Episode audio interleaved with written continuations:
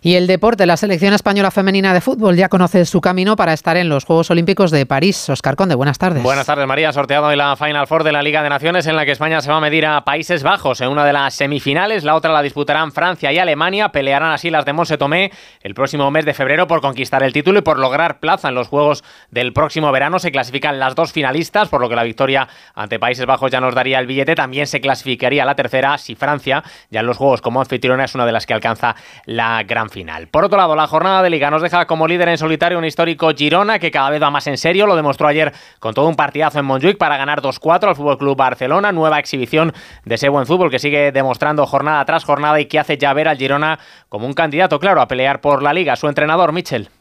Hemos hecho historia, es un partido para recordar. Yo creo que hemos hecho un gran favor a la liga. Que hoy cualquier aficionado al fútbol eh, se va siendo un poquito el Girona. No sé si somos capaces de aguantar el nivel de Barça, Madrid y Atlético Madrid durante una temporada entera. No sé si estamos en disposición de ganar la liga, pero sí que estamos en disposición de ganar a cualquier rival. Suman los de Michel ya 41 puntos, dos más que el Real Madrid y siete más que Atlético de Madrid con un partido menos y Barcelona, los blaugranas tocados tras esa dura derrota de la que quiere sacar cosas positivas Xavi Hernández no hemos hecho un mal partido en absoluto, ¿no? Un partido muy parejo. Nosotros nos cabrea la derrota porque además hemos tenido el partido en nuestras manos. Eh, no, hemos aprovechado nuestros momentos y el Girona sí. Nos han golpeado duro cuando han tenido sus momentos y nosotros no. Es un paso atrás, lógicamente, ¿no? Pero tenemos un, equipo, un Barça en, construcción, ¿no? Un golpe duro, un golpe bajo, pero, pero debemos continuar. Se jugaron también ayer el Cádiz 1, Sasuna 1, que empataron los navarros con un polémico penalti. El Atlético de Madrid 2, Almería 1, en el que los rojiblancos sumaron los tres puntos con mucho sufrimiento y ese Granada Athletic de Bilbao, de momento con 0-1,